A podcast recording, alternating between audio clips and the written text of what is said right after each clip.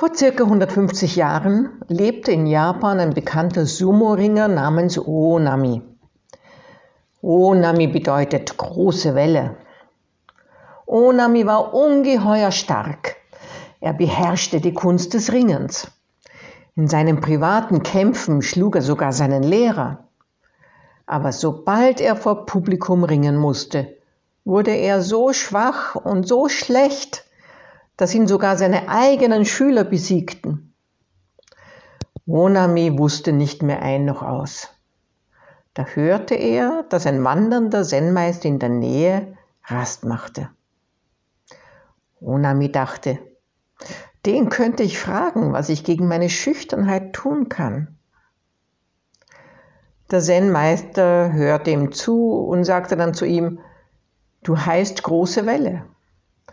Bleibe heute hier im Tempel, setz dich still hin und stelle dir vor, du bist die große Welle.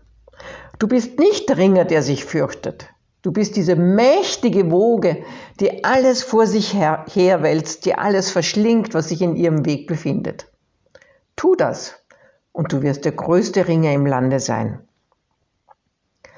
Der Ringer setzte sich zur Meditation hin und versuchte, sich als Woge zu fühlen. Das gelang nicht gleich. Er dachte an viele verschiedene Dinge.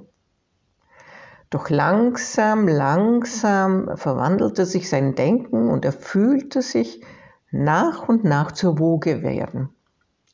Je später die Nacht wurde, desto größer wurde er als Woge. Sie schwemmte die Blumen aus der Vase und sogar der hölzerne große Buddha im Raum wurde überflutet. Bevor die Dämmerung kam, war der Tempel nichts anderes mehr als die Ebbe und Flut eines ungeheuren Meeres. Am Morgen fand ihn der Zen-Meister noch immer in der Tempelhalle.